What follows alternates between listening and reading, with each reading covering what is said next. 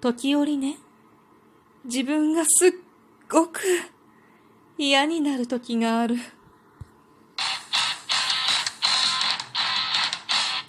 今日もなるようになるさ。こんにちは。アラフォー母ちゃんこと冬木玲です。この番組は私冬木玲が日々思うこと、本の朗読や感想など気ままに配信している雑多な番組です。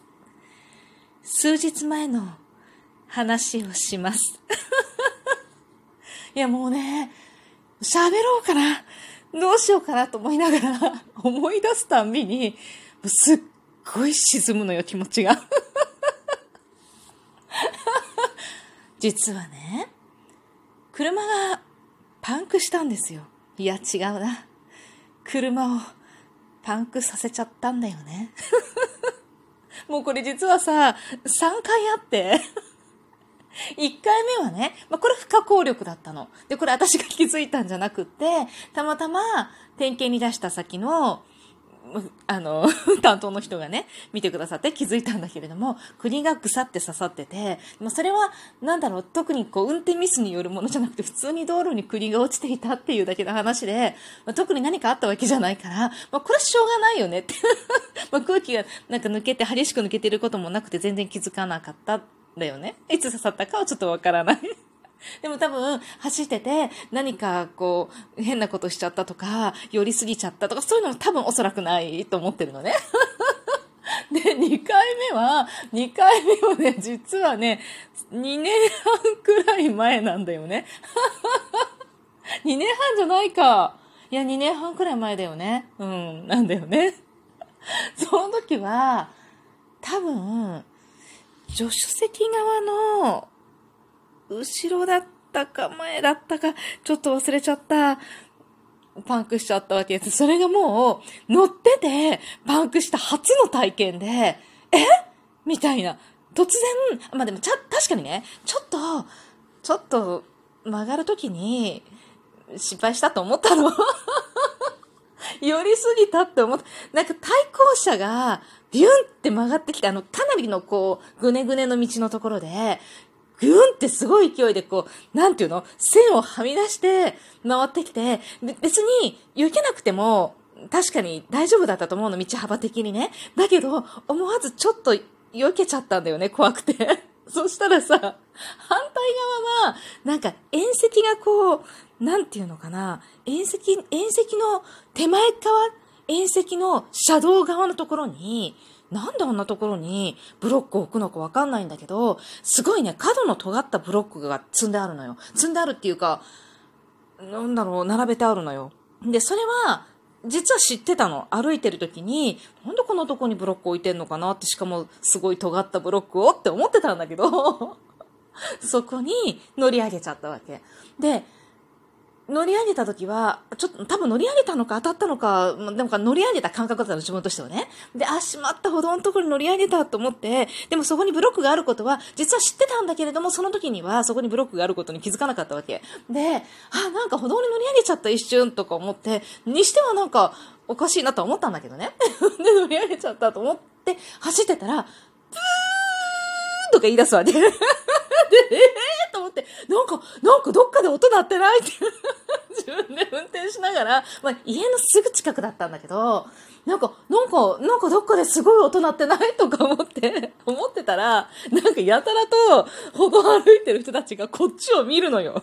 で、なんで私を見るの？と思いながら、私を、え、なんだろう、なんだろう、なんか鳴ってるよね？みたいな感じで。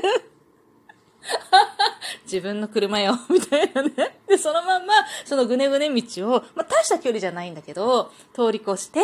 で、自分の家に入っていく、ちょっとまっすぐな道に出たわけよ。そしたらさ、そ、そこではもうちょっと人がいなかったんだけど、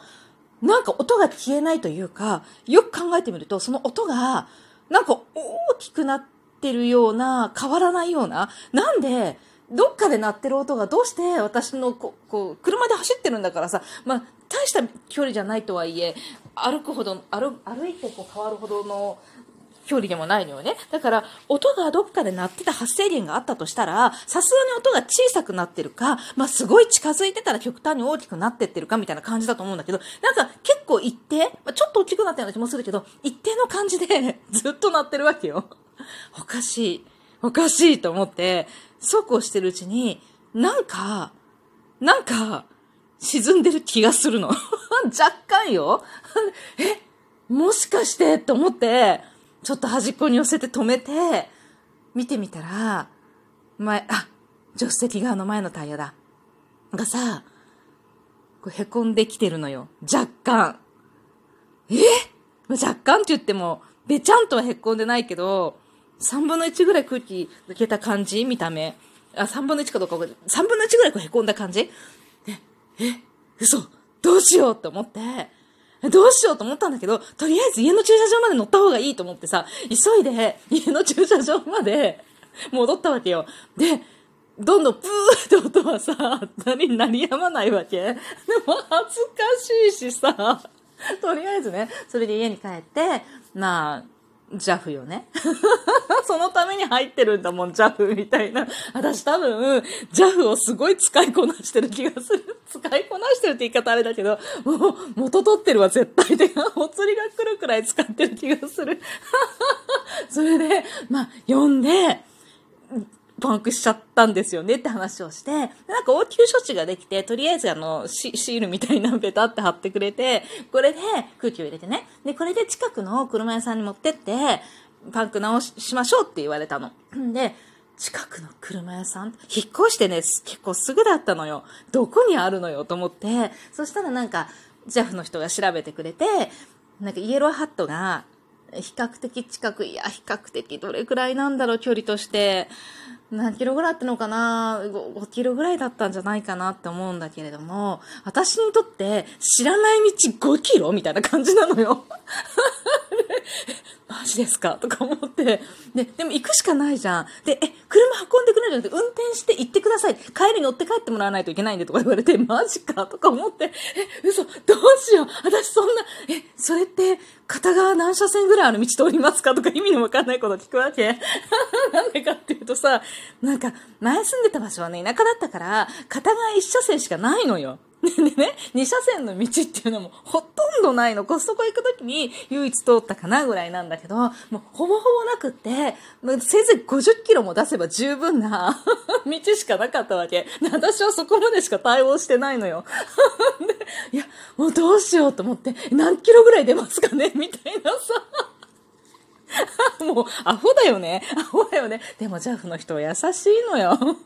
転苦手なんですとかって言ったら、すごい、もう大丈夫です。あの、連れて行きますんで、みたいな感じで、誘導しますんで、みたいな感じで、でも帰りをほってかれるんだよね。でも連れてってもらったの、とりあえずね。で、連れてってもらったからもう後ろついてさ。行ったんだけど、でもそこで、まタイヤは交換してもらってさ、まあお金はかかるけどさ、まあしょうがないよねと思って、で、帰りよ。もう帰りはさ、一人で帰ってこなきゃいけないの。しかもね、しかもね、なんかナビが、いや、絶対違うそっちっていう方を案内するの。で、そっちに行ったら、多分ナビ通り、ナビ通りに私はもう本当にすごい方向地だから、もういつでもナビ通りに行くんだけど、もうわかるの。そっちに行ったら帰れないって。で、帰れるんだけど、なんだろう、むっちゃくちゃ混んでる道なのよ。もう、もう絶対無理だっていう、なんかもう、例えば、そっからは多分20分ぐらいで帰れると思うんだけど、1時間とか2時間は絶対かかるみたいな。とにかくものすごい混んでて動かない道なのよ。で、そっちに何としてでも、こう、案内しようとするの。で、無理やり、なんか来た道っぽい方向に行くんだよね。そうするとさ、波がこう、結束し直してさ、そっちの方の道を選んでくれるじゃない？なのに、どこまで行ってもそっちの方めちゃめちゃ混んでる道を案内しようとするわけ。でも来た道はそっちじゃないの？だから、え、もうどうしようって、もう半泣き状態になりながらさ、まあなんとか帰れたんだけどね、っていうようなことがあって、もう、ほんと気をつける私と思ったのに。数日前よ。子供をサッカーの練習に連れてってね。まあ、のんきにサッカーの練習をしながら、配信、練習をね、見ながら 配信してたわけよ。その帰りを。真っ暗なの、帰り。で、しかもね、今なんか練習場が閉鎖しちゃってるから、なんかよくわからない、原っぱみたいなところでやってるんだけど、そこの原っぱのって、畑の中にポツンってある原っぱなの。だから、あたり一帯が畑なのね。で、そこの畑の間の道を、こう結構な距離通るんだけど、そこが、もう真っ暗なの。もう夜帰るときは、行きはまだ、日がであるからさ、暗くはないんだけど、この冬はさ、帰りがもう真っ暗で、真っ暗の中、いつも怖いと思いながら車のライトだけでね、でいつも気をつけてたんだけど、気をつけてたんだけど、左折するときに、ちょっと大回りだったんだよね。でもちょっと大回りだなと思ったんだけどさ、落ちた。畑に落ちた。左側をすごい気にしてたの。左側が結構ガッと落ちる、なんか畑側にガクンと落ちるようになってるから、左折するときにいつもそこのところは左をね、ちょっと気にして通ってたんだけど、あまりにも暗くって、しかも前、なんか向こうから車が来ててライトで、なんもなんかとにかく見えなかったの。その方が本当に。で、なんかちょっと気持ち大回りになったんだよね。そしたらさ、気にしてた左じゃなくって、右側に落ちちゃってさ、一瞬よ。一瞬ズルッと音がしてやばいと思ったんだけど、スッて上がったから、あ、なんかもしかしたらちょっと傷ついちゃったかもしんないと思ったけど、まあいいやと思って、そのまま走ってたらさ、やっぱりさ、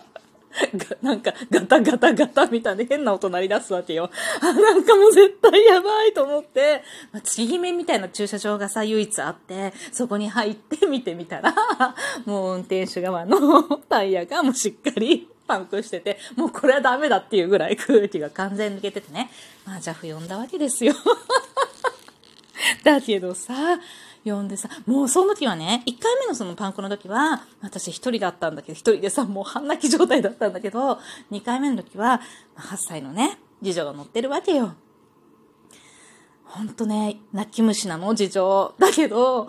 なんか一瞬泣きそうになったんだけど、くってまして、しょうがないよね、お母さん。こういう時は楽しい話をして、時間をやり過ごそうって、ジョーが来るまでね、1時間ちょっとかかるって言われて、その期間をね、娘に励まされながら過ごします。